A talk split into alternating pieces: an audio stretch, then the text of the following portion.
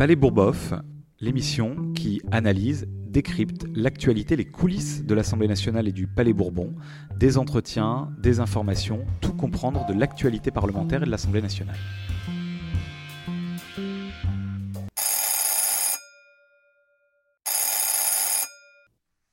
Bonjour à toutes, bonjour à tous. On continue notre série spéciale sur euh, le temps libéré, les nouvelles conquêtes pour le, pour le temps libre. Euh, je vous propose aujourd'hui de retrouver euh, trois extraits, trois interventions de la table ronde consacrée à la, à, la, politisation, à la question politique posée par le temps libre et donc à l'éducation populaire, à la question des collectivités locales, à la question de l'engagement associatif. Et donc je vous propose trois extraits, trois interventions que sont celles de Philippe Mérieux. Euh, d'Ali Rabé et de Claire Toury. Je vous propose de les retrouver euh, dans un instant euh, et on se retrouve très vite. Et par ailleurs, si vous voulez entendre l'intégralité de cette table ronde, sachez qu'elle est disponible en vidéo sur mon site internet benjaminluca.fr. Oui, bon, bonjour à, toutes et tous. merci de votre invitation. Merci Benjamin. Merci mesdames et messieurs. Peut-être pour commencer, parce que L'intitulé de notre table ronde, c'est euh, Le temps libre, c'est politique. Euh, je voudrais revenir euh, à quelques mots d'un auteur un peu ancien, et on va peut-être pouvoir vous projeter la citation, qui me paraît nous proposer une analyse particulièrement d'actualité. C'est Karl Marx, dans Misère de la philosophie, qui écrit Le balancier de la pendule est devenu la seule mesure de l'activité humaine. Il n'y est plus question de la qualité, la quantité seule décide de tout. L'homme n'est plus que la carcasse du temps. L'homme n'est plus que la carcasse du temps. Moi j'aime bien cette citation, j'aime bien cette formule. Je la comprends bien sûr à travers l'analyse que Marx fait de la mise en place des usines, de l'industrialisation de la machine-outil, de la prolétarisation des humains qui deviennent au service de la machine-outil, mais je la comprends aussi à travers euh, ce que nous vivons aujourd'hui. Ce que nous vivons aujourd'hui en ce que nous devenons, la carcasse euh, peut-être euh, de nos outils numériques. On parle du temps, je, je ne vais pas consacrer beaucoup de temps à ça, mais peut-être faudrait-il s'intéresser un tout petit peu plus que nous ne le faisons à la question de la déconnexion par rapport à, ces outils numériques. Le temps libéré, c'est aussi euh, le temps libéré sur la multitude des stimulations qui nous sont envoyées par les algorithmes, les tunnels des algorithmes, des géants du numérique qui nous renvoient en permanence aux mêmes obsessions euh, consommatrices. Pour euh, aller un tout petit peu plus loin, je vous propose trois remarques très rapides dans le cadre des huit minutes qui me sont accordées comme à mon collègue. Euh, une première remarque sur les rapports euh, de la production, des travaux et des tâches de production avec celle de la formation. Une seconde sur les rapports de la production avec celle de la réflexion et de la citoyenneté. Une troisième sur les rapports de la production avec celle avec la tâche d'éducation. Peut-être faut-il rappeler que pour les humains, et les anthropologues nous le montrent, nous le disent souvent, pour le sapiens sapiens, l'urgence absolue, l'urgence absolue s'impose et impose des activités de survie immédiate. Le temps gagné, c'est le temps gagné pour réfléchir, le temps gagné pour transmettre. Le loisir, c'est d'abord un temps gagné sur les obligations de la vie quotidienne. C'est un temps pour s'adonner à des activités futiles, moins utiles, qui à l'origine sont des activités à caractère rituel et sacré, mais aussi des activités éducatives, et en particulier l'activité de transmission. Il faut s'arrêter de produire pour transmettre à celles et ceux qui viennent au monde ce que nous avons nous-mêmes appris. C'est cela la condition du progrès, c'est cela qui nous permet de ne pas assigner nos enfants, nos adolescents à réinventer en permanence le monde. Ce combat-là n'est pas fini. Ce combat-là n'est pas fini au moment où des millions d'enfants dans le monde sont privés d'école, et je vous rappelle que l'origine du mot école, c'est scoler, et que scoler veut dire loisir. Loisir, c'est-à-dire dégager de la production, dégager du temps, des obligations du travail. Ce combat-là n'est pas fini quand on voit euh, chez nous euh, le patronat, au nom d'une vision complètement adéquationniste de l'emploi, exiger le développement de l'apprentissage au détriment de celui de la scolarisation.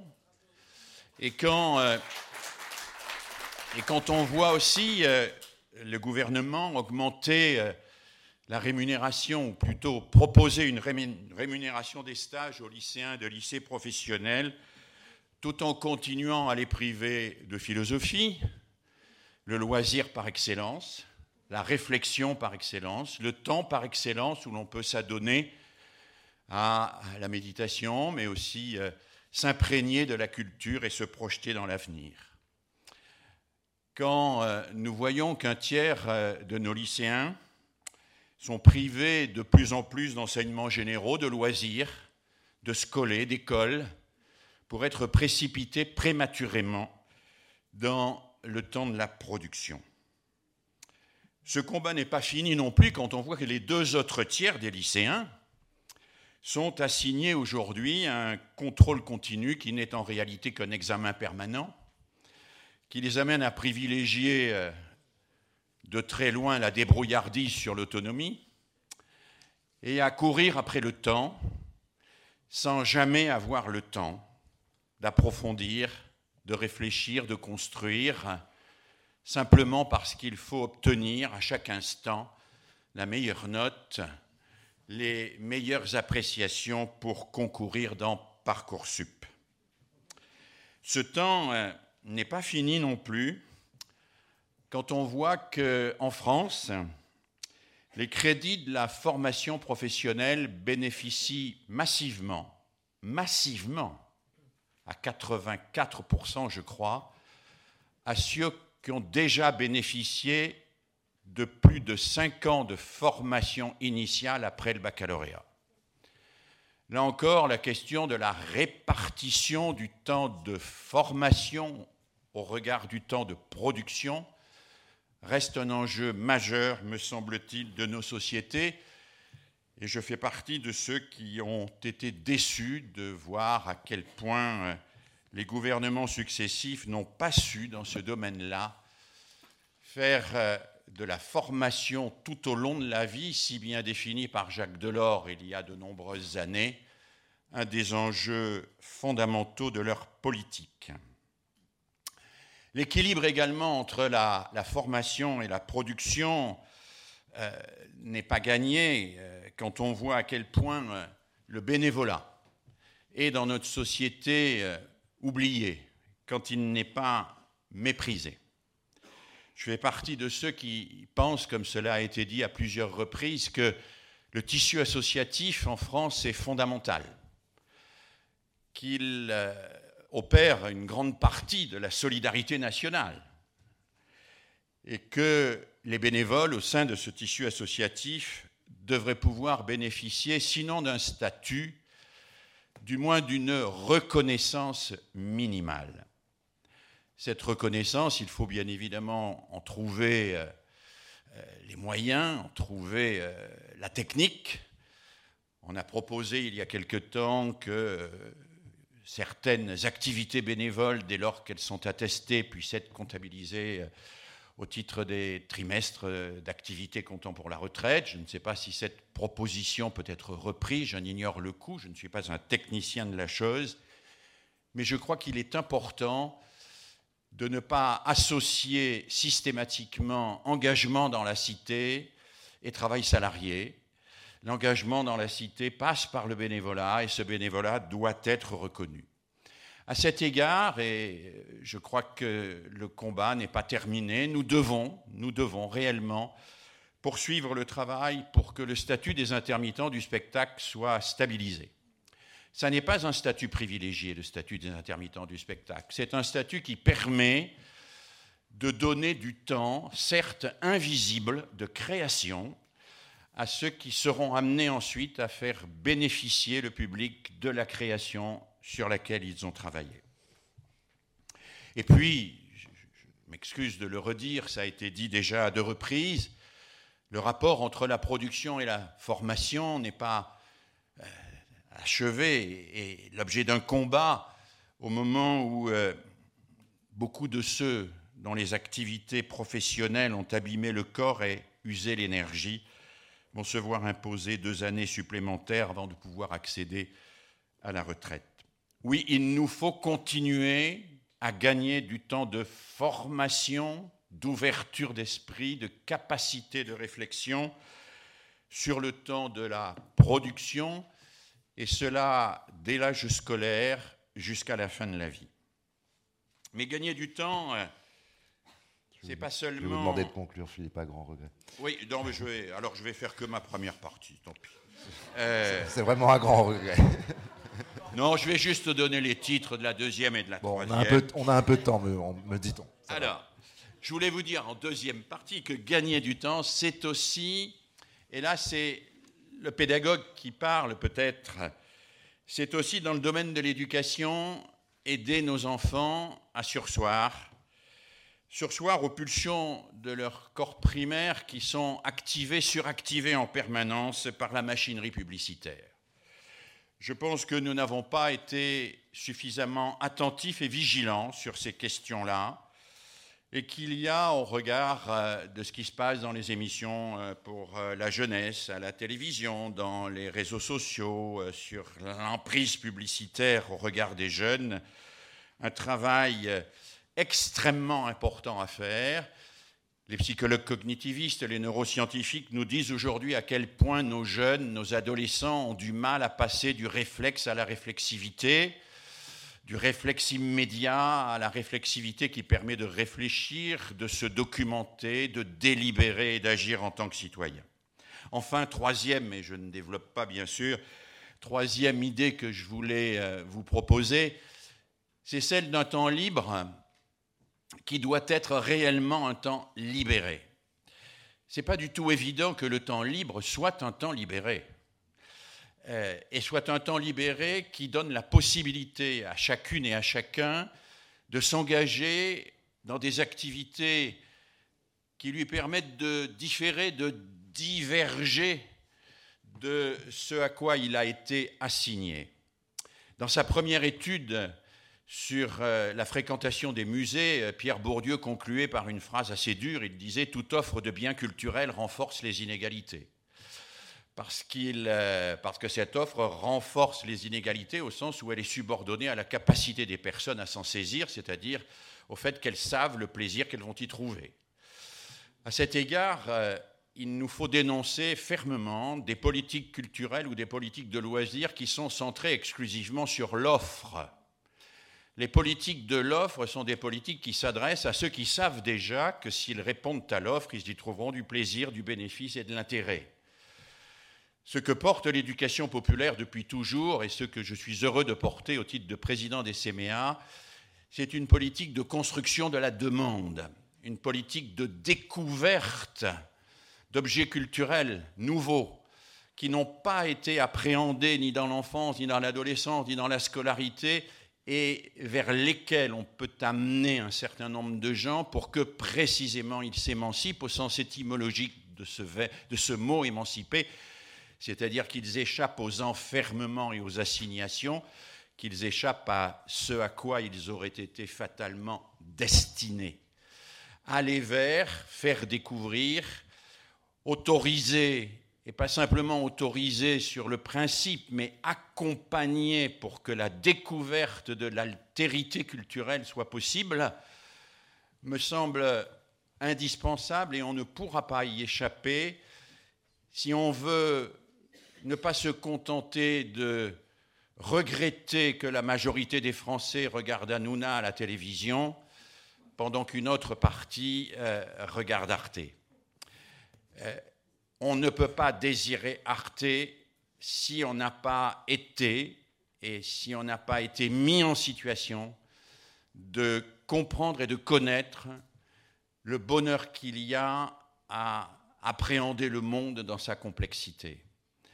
Et je crois que face au slogan, face à la, à la manipulation des esprits, face au populisme auquel nous avons affaire aujourd'hui, il est particulièrement important que le temps libre soit un temps libéré et que ce temps libéré permette de découvrir que l'intelligence, après tout, c'est ce qui donne le plus de plaisir. Voilà, merci de votre attention.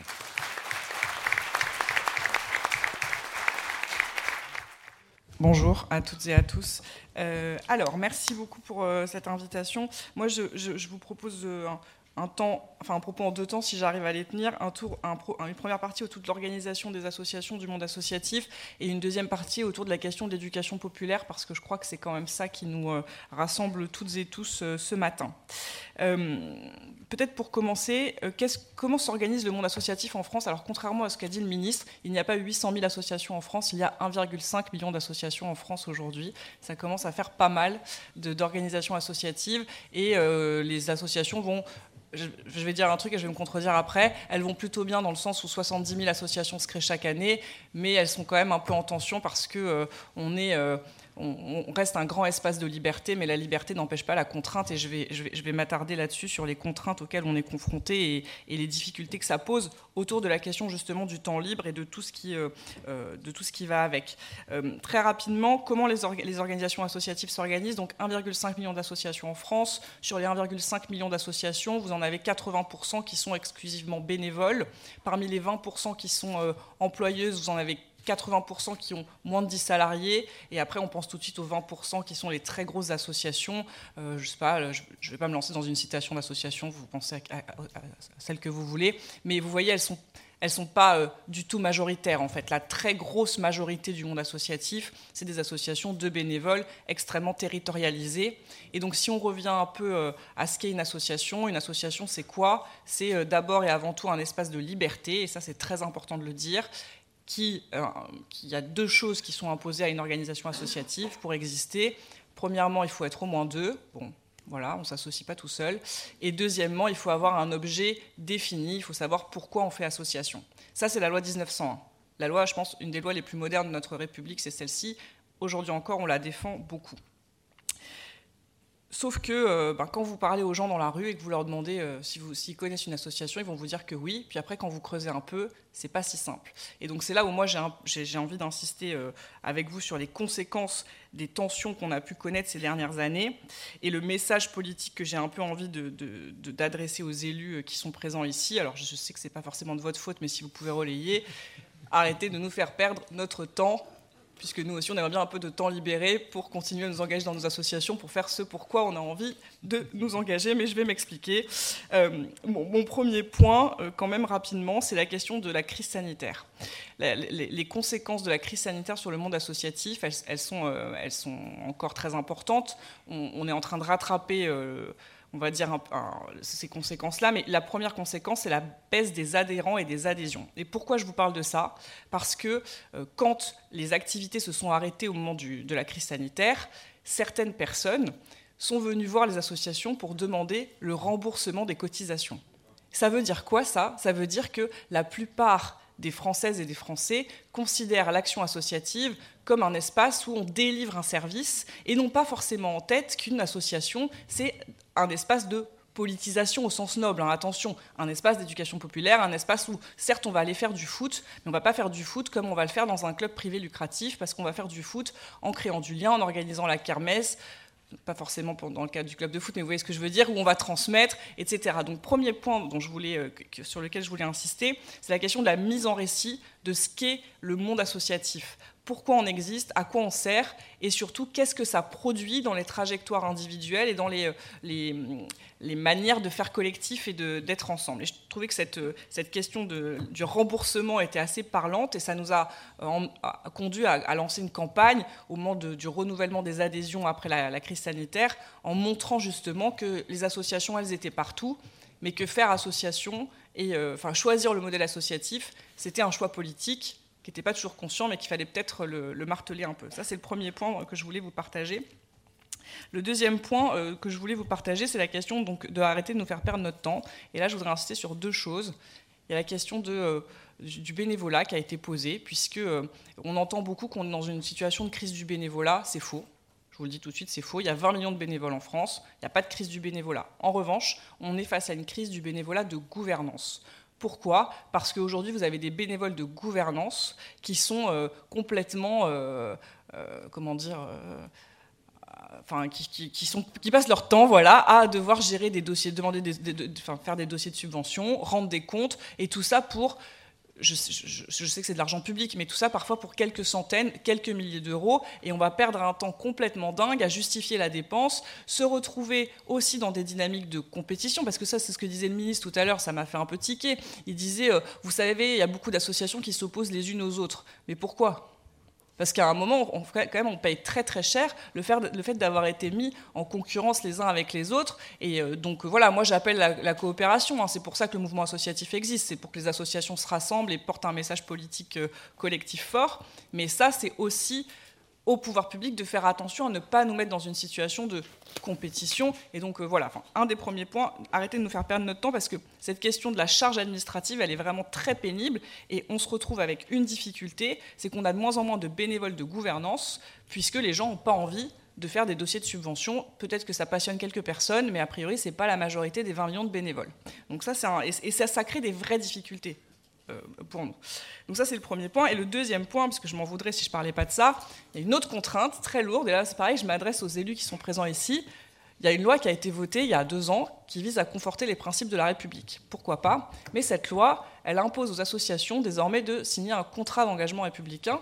Je salue la maire de Poitiers ici, euh, avec laquelle on est en lutte en ce moment, mais voilà, un contrat d'engagement républicain qui dit aux associations en gros, qu'elles doivent respecter la loi. Bon, pourquoi pas, jusqu'ici c'était le cas, mais qui dit aux associations qu'elles doivent respecter l'ordre public, ne pas l'entraver. Donc c'est une conception de l'action associative de la part des pouvoirs publics qui est euh, euh, totalement euh, à rebours de ce que sont en réalité les associations de la République. Je développe pas trop, mais là aussi, grosse perte de temps parce que ça fait quand même deux ans que nous on se bat contre ce texte alors qu'il y a quand même vraiment beaucoup de boulot dans notre pays hein, et beaucoup de choses à faire et que sans les associations ça va pas très bien donc euh, on a autre chose à faire donc ça c'est le premier point. Et surtout parce que encore une fois ça ça renforce la responsabilité des dirigeants bénévoles qui se retrouvent dans une situation de devoir contrôler leurs membres au motif de ce contrat d'engagement républicain, au risque de perdre des subventions, des financements, et donc au risque de ne pas pouvoir continuer à conduire l'action pour laquelle ils se sont rassemblés. Donc voilà, donc on est vraiment dans un contexte totalement dingue, où on n'arrête pas de nous dire, vous êtes formidables, sans vous, euh, la République ne tiendrait pas, et en même temps, bah, on passe un temps, enfin, dans le même temps, en miroir de ça, on passe un temps à nous contraindre euh, voilà, de manière extrêmement forte, à nous contraindre et à vouloir nous contrôler. Et je, tire le fil avec mon histoire de temps libéré, parce qu'en fait, du coup, tout ça, ça dit quoi? Ça dit que on veut contrôler l'action associative d'une certaine manière, parce que quand elle est un peu trop libre, c'est peut-être un petit peu trop dangereux. Et donc pourquoi, et c'est là la question que ça, ça pose, pourquoi est-ce que le temps libéré, ou le, oui, le temps libéré, que ce soit pour s'engager ou pour faire autre chose, fait aussi peur? Et donc c'est un peu ça aussi le message qu'il qui, faut qu'on interroge aujourd'hui. Et mon troisième point, c'est sur la question de l'inflation. Parce que ça, c'est les conséquences de l'inflation sur le monde associatif, comme sur, tout, le monde, vous allez me dire. Mais c'est pareil, les associations, il y a toujours un énorme impensé dans les, politiques publiques, puisqu'il y a des dispositifs d'aide qui vont être adressés aux associations employeuses, parce qu'elles sont pensées comme des acteurs économiques, mais les 80% d'associations de bénévoles, rien du tout. Et donc, du coup, elles, eh ben, elles payent très cher, les, enfin, les, factures sont très élevées aujourd'hui.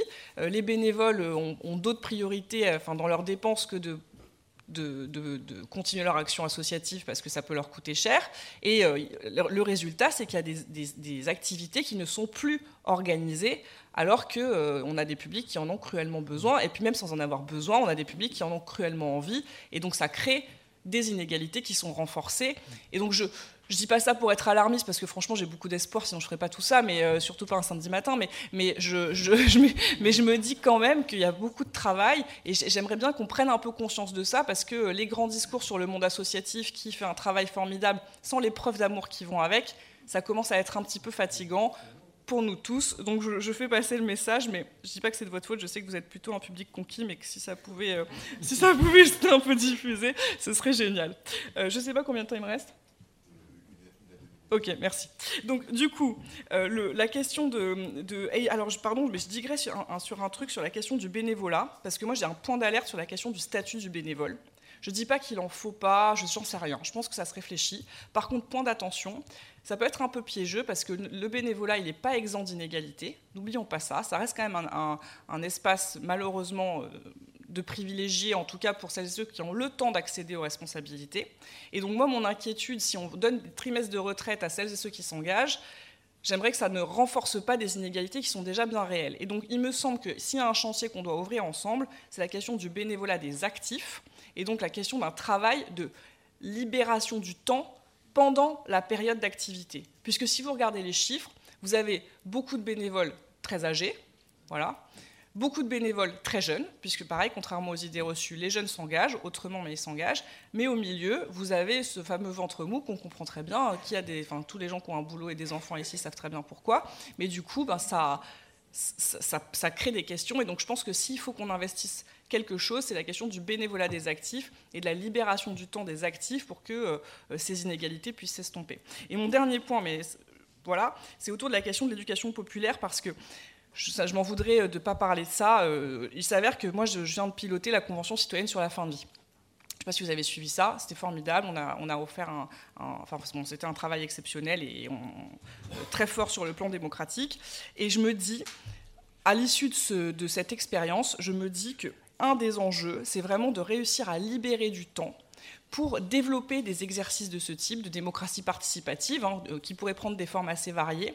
Parce que euh, qu'est-ce que ça permet? Ça permet à 184 citoyens, en l'occurrence, qui ont été tirés au sort, parmi eux ça veut dire qu'il y a des gens qui ne votent pas, qui ne s'engagent sans doute pas, qui sont très éloignés de la chose publique, mais ils sont venus pendant 9 week-ends, 27 jours sur 4 mois, donc il y a quand même un engagement assez fort qui a été fait, pour travailler sur un sujet collectif un sujet de société. Et ils l'ont fait de manière hyper euh, volontariste et euh, très engagée, très concernée. Et ça montre quoi? Ça montre que quand on s'en donne les moyens, on peut euh, faire travailler sur n'importe quel sujet à peu près tout le monde, ça c'est le premier point. Et surtout, ça montre que les Françaises et les Français, ils sont beaucoup plus intéressés par la chose publique que ce qu'on ne le pense. Et donc ça, pour moi, c'est de l'éducation populaire. C'est pas forcément de l'éducation populaire instituée par les grandes organisations associatives, mais c'est de l'éducation populaire. Pourquoi? Parce qu'on met en situation de pouvoir d'agir des personnes qui n'ont pas forcément cette, occasion-là en permanence. Et c'est ce que font les organisations associatives aussi, si je tire un peu le fil. Et donc, pour conclure, moi, il me semble que un des enjeux maintenant, c'est libérer du temps. Pourquoi faire? Pour retrouver du sens, parce qu'il y a la question du sens qui se pose, mais aussi pour euh, offrir des espaces d'expérimentation aux individus pour mieux faire collectif. Et ça, il me semble que c'est de l'éducation populaire parce que c'est mettre les gens en situation de, de s'organiser, de prendre des décisions, de mieux comprendre et surtout voilà, de retrouver du pouvoir d'agir. Et, et, moi, je crois qu'aujourd'hui, on a besoin plus que jamais d'éducation populaire parce qu'on a plus que jamais besoin d'espoir, justement, si on veut un peu revitaliser notre démocratie.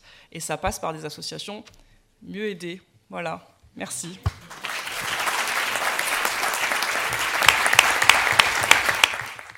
Merci beaucoup.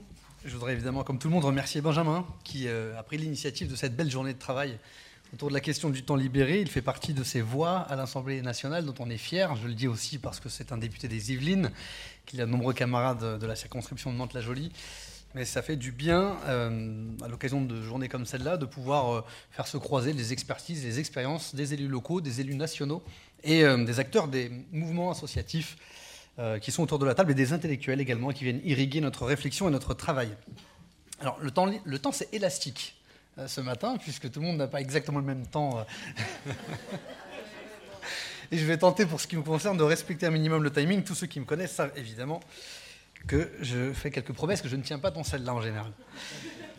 Beaucoup de choses par ailleurs ont déjà été dites puisque je suis le huitième intervenant ce matin et je vais essayer de ne pas m'y apesantir. L'objectif d'une matinée de réflexion comme celle-là, c'est de reprendre la marche du progrès. C'est de ne pas considérer que l'enjeu, c'est de continuer sur la question du temps libre, à mener des combats défensifs, on l'a dit tout à l'heure. On a dû le faire sur l'âge de la retraite et on le fait encore euh, au quotidien. La question des 35 heures qui est en permanence euh, remise en cause et qui doit faire l'objet, là encore, non plus de combats défensifs, mais de combats offensifs pour aller vers la semaine de, 4 jours, y compris dans nos collectivités locales.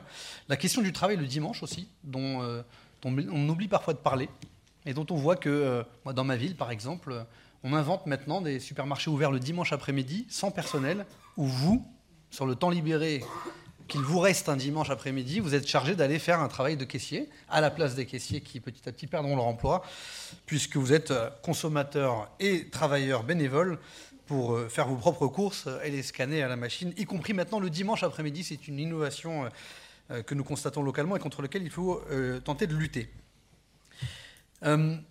Évidemment que la question du, temps libre, de son occupation est éminemment politique, et la gauche a là un immense travail programmatique à engager. Euh, cette matinée concours euh, sous l'égide de, Benjamin. Le contenu euh, du temps libre, c'est, il est extrêmement déterminé. Il est déterminé évidemment culturellement, puisque selon le patrimoine culturel dont on a hérité, on ne fait pas la même chose de notre temps libre qu'on le passe au théâtre ou au musée ou qu'on le passe devant la télé à regarder les émissions de Cyril Hanouna, on en a parlé tout à l'heure, c'est très déterminé socialement, culturellement. Il est déterminé socialement, bien sûr, parce que là encore, selon le patrimoine social dont on hérite, ce temps, on le passe tout seul, on le passe au sein du cercle familial ou euh, on le passe euh, pour nouer euh, de nouvelles relations dans des cercles qui permettent, en dehors du travail, en dehors de l'entreprise, de pouvoir créer des nouvelles interactions avec nos concitoyens. Et il est évidemment déterminé économiquement. L'intervention d'ATD Carmonde est, très euh, est une démonstration implacable. Selon qu'on a un patrimoine, un capital économique ou pas, eh bien, on connaît les régions de France, les régions d'Europe, les régions du monde ou pas. Et euh, de ce point de vue-là, les discriminations sont euh, extrêmement importantes et évidentes. La droite, elle, a un projet politique pour s'occuper du temps libre, c'est de laisser le marché faire et donc les déterminismes amplifier les inégalités. Vous le rappelez tout à l'heure, je crois, c'est vous avec cette fameuse phrase de Patrick Lelay qu'il ne faut pas oublier, elle commence à dater maintenant d'une vingtaine d'années. Mais le travail de TF1, rappelez-vous, c'est de vendre ce qu'ils vendent à Coca-Cola, c'est du temps de cerveau disponible. Voilà le programme politique de la droite euh, dans notre pays. Il faut y opposer un imaginaire différent qui a été largement développé le long, euh, tout au long de vos interventions et, auquel évidemment j'adhère comme élu local. C'est un sujet éminemment politique. André Roche, euh, André, pardon, André Henry le rappelait également tout à l'heure, et André Roche aussi d'ailleurs. la création des congés payés en 1936 est accompagné de la création du secrétariat d'État au temps libre et au loisir. Ça suppose donc que nous ayons la capacité à développer une offre et des espaces, vous le disiez, qui nous permettent d'occuper ce temps libre utilement socialement, de créer un espace et un contenu.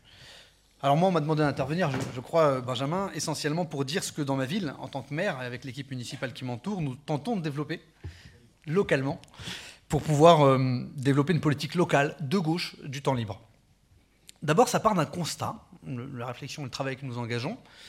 Évidemment que la question du, loisir, euh, des vacances, c'est un droit qu'il faut pouvoir garantir à chacun euh, équitablement. Mais il y a également un constat que peuvent partager les libéraux, s'il fallait les convaincre de la nécessité pour la puissance publique d'investir ce champ, c'est qu'il y a un coût social immense au désœuvrement dans nos territoires quand euh, la puissance publique n'a rien à proposer à un jeune qui traîne tout l'été en bas de chez lui. Alors il est plus disponible aux trajectoires de délinquance, au trafic de drogue, à tout ce qui l'emmène vers euh, des circonstances qui peuvent l'amener à détruire sa propre vie.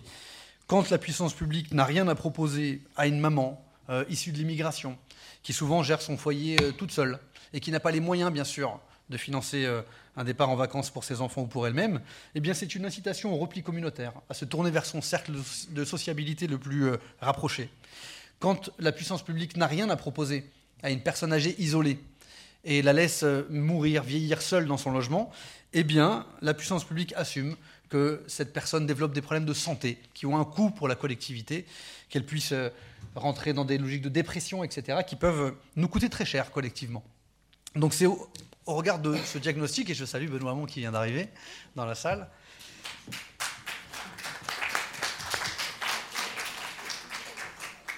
qu'à nous avons décidé de développer euh, une offre, une politique dans son ensemble, de la déployer très puissamment euh, depuis maintenant trois ans.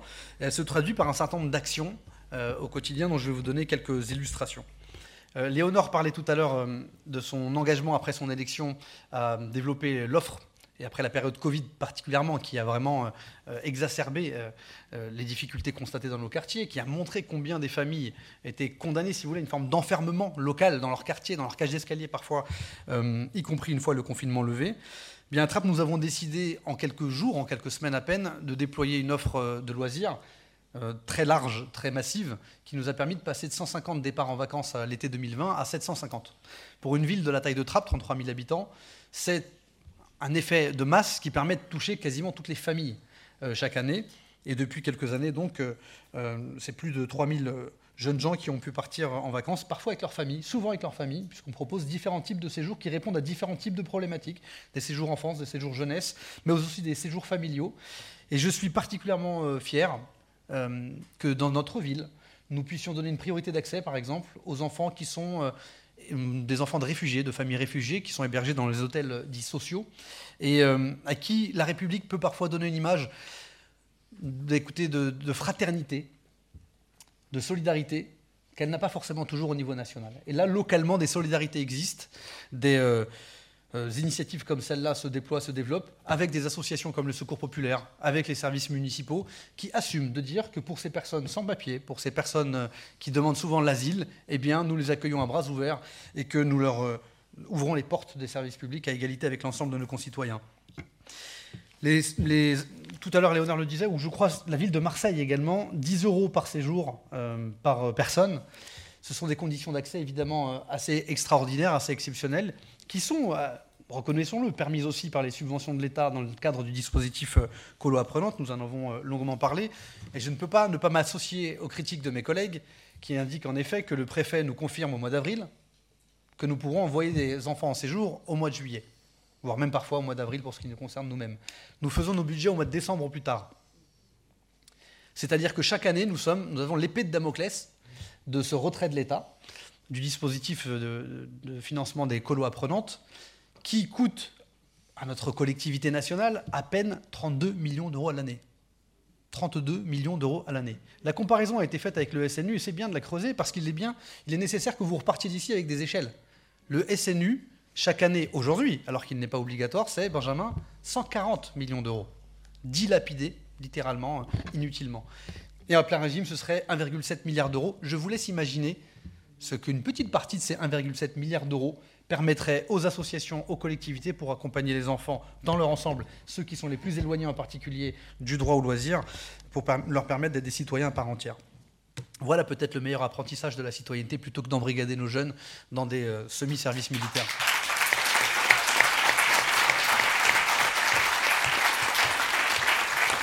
Alors, recréer également de l'égalité entre nos jeunes et leur permettre euh, de développer leurs horizons, disposer des mêmes droits que les autres, c'est aussi une action dont je suis particulièrement fier que nous avons mis en place pour la première fois en 2023, qui consiste à permettre à tout enfant qui naît et qui grandit à Trappes, et qui passe au collège à Trappes, de pouvoir au moins une fois dans sa vie, lors de la classe de quatrième, bénéficier d'un séjour euh, européen de dépasser les frontières nationales. Cette question de la limitation de l'horizon des possibles, c'est un enjeu majeur pour les jeunes de, banlieue, pour les jeunes de quartiers populaires.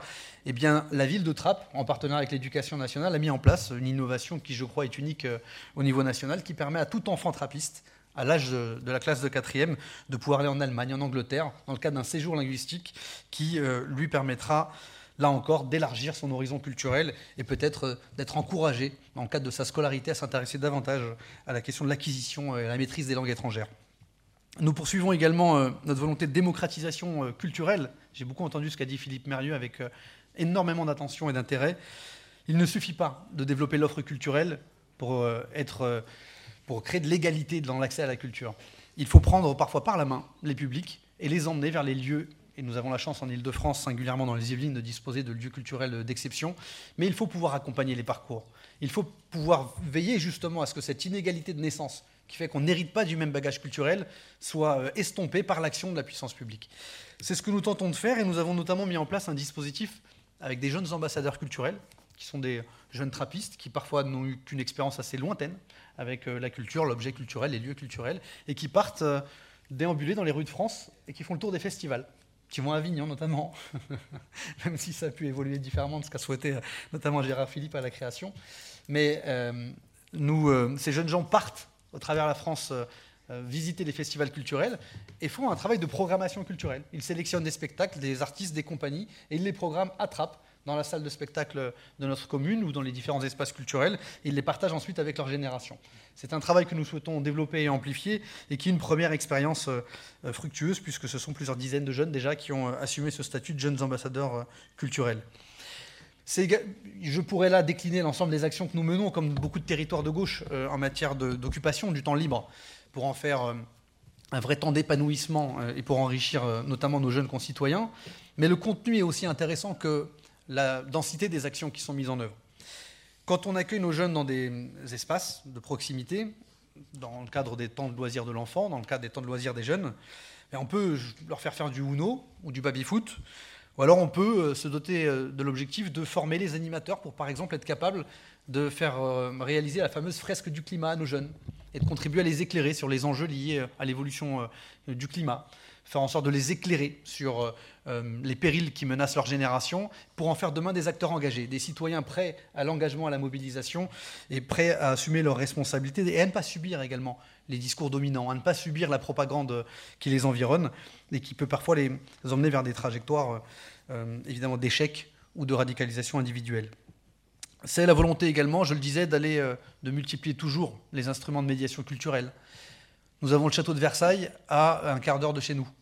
Et pourtant, il y a plus de Japonais ou de Chinois qui fréquentent ce bel euh, établissement culturel que de jeunes trappistes.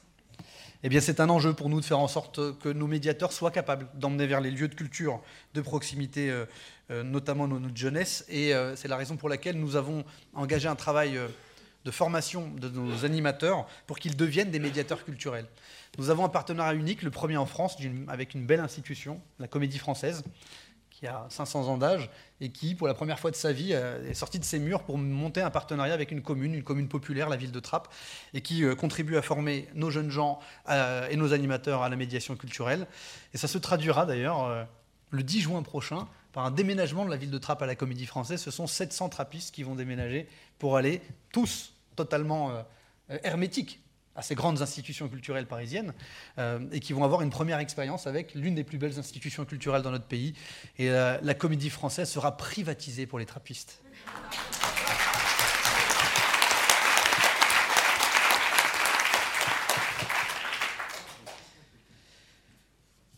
Voilà pour quelques actions qui me semblent importantes, mais quand je parlais de contenu, nous avons la chance, dans les territoires comme le mien, de disposer d'outils de la puissance publique. Nous avons un cinéma, par exemple, municipal. Dans ce cinéma municipal, on peut se contenter de diffuser des blockbusters américains. On le fait aussi, parce qu'il faut bien amuser la galerie, occuper euh, tous les publics. Mais on programme également des euh, films, des documentaires, euh, une fois par mois, par exemple, sur la question de l'égalité femmes-hommes, ce qui est l'occasion de débat, de formation de l'ensemble des trappistes autour de ces sujets. L'année dernière, nous fêtions, à l'occasion d'un festival, nous célébrions plutôt, nous commémorions la libération, euh, euh, la fin de la guerre d'indépendance de l'Algérie. Dans quelques mois maintenant, nous allons également euh, commémorer la, mort de Salvador Allende et le coup d'État de Pinochet au Chili. C'est une façon aussi, là encore, d'élargir le débat et de toucher tous ceux qui en sont exclus en temps normal. Euh, nous créons également des nouveaux espaces, et c'est important, de partage et de socialisation. Je le disais tout à l'heure, il faut occuper le temps libre et le temps libéré, mais il faut également créer des lieux où le public lui-même peut se retrouver, prendre des initiatives, éviter que chacun l'occupe euh, de façon individuelle, individuelle ou individualiste dans la sphère privée. C'est la raison pour laquelle nous euh, développons des tiers-lieux connaissez les fameux Fab Labs hein, qui permettent de mutualiser des connaissances, des savoir-faire, des outils euh, et de monter des projets en commun, qui permettent aussi de euh, faire la part belle à, l'économie du réemploi, du recyclage, de la réparation, plutôt qu'à celle du, euh, tout consommation. Nous avons, développé également un café associatif, un tiers-lieu, qui, qui est géré par une association de l'économie sociale et solidaire, et qui est un lieu de partage sur l'histoire de la ville de Trappes de partage intergénérationnel, un lieu d'expression culturelle aussi pour les artistes, pour les compagnies locales qui en manquaient jusque-là. Ces espaces et ces lieux sont des lieux qui sont offerts aux habitants, ouverts aux habitants et qui suscitent et encouragent leurs initiatives et leur permettent de s'auto-organiser pour occuper leur temps de façon utile et en partageant et en créant des nouvelles connexions avec euh, leurs semblables. Voilà faire du temps libre un temps utile socialement, un temps partagé pour sortir du chacun pour soi et, faire société ensemble. C'est ce qui me semble être possible, notamment dans l'action locale, mais ce n'est possible évidemment que si cette euh, volonté, quand elle est portée par des élus locaux, ce n'est pas systématiquement le cas évidemment, est accompagnée par les pouvoirs publics nationaux. C'est la raison d'être de notre présence, notamment à nous les élus locaux autour de la table. C'est la raison d'être, je crois, de l'invitation de, Benjamin, c'est de faire en sorte d'irriguer la gauche pour que demain, aux responsabilités, très prochainement je l'espère, elle puisse euh, trouver matière à développer des politiques nationales et accompagner les politiques locales qui euh, parfois ont défriché et ont pris les devants. Merci encore à Benjamin pour cette belle initiative. Et tu pourras compter sur moi, je crois que tu pourras compter sur nous pour continuer à alimenter ce travail. Et j'espère dans quelques années que le ministre du temps libéré pourra euh, donner euh, corps et réalité à, à nos attentes, à nos espoirs et à nos propositions du jour. Merci à tous. Merci.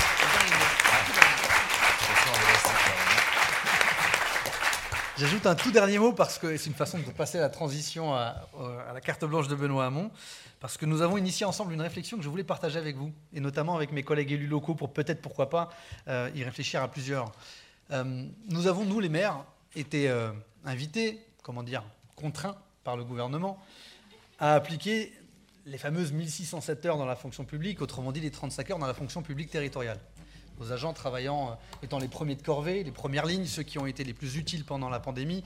Et on, a eu euh, l'indécence, le gouvernement a envoyé signal de leur dire, une fois la pandémie passée, qu'il était temps de se remettre au travail. Et eh bien dans le cadre de la mise en œuvre de ces 1607 heures, nous avons réfléchi avec Benoît Hamon à l'opportunité de créer une sixième semaine de congé pour nos agents, intégrés aux 1607 heures euh, au sein de la fonction publique, mais dédiée, ça plaira à Philippe Mérieux, à cette idée de l'école populaire, la scolée euh, euh, scandinave notamment, qui invite les euh, travailleurs à s'arrêter une semaine par an, non pas pour, non se former pour acquérir des compétences immédiatement exploitables dans le domaine professionnel, mais pour le plaisir de faire de la philosophie qu'ils n'en ont jamais fait, quand ils sont catégorisés de la fonction publique, qu'ils travaillent durement toute l'année et qu'ils ont arrêté l'école parfois très tôt.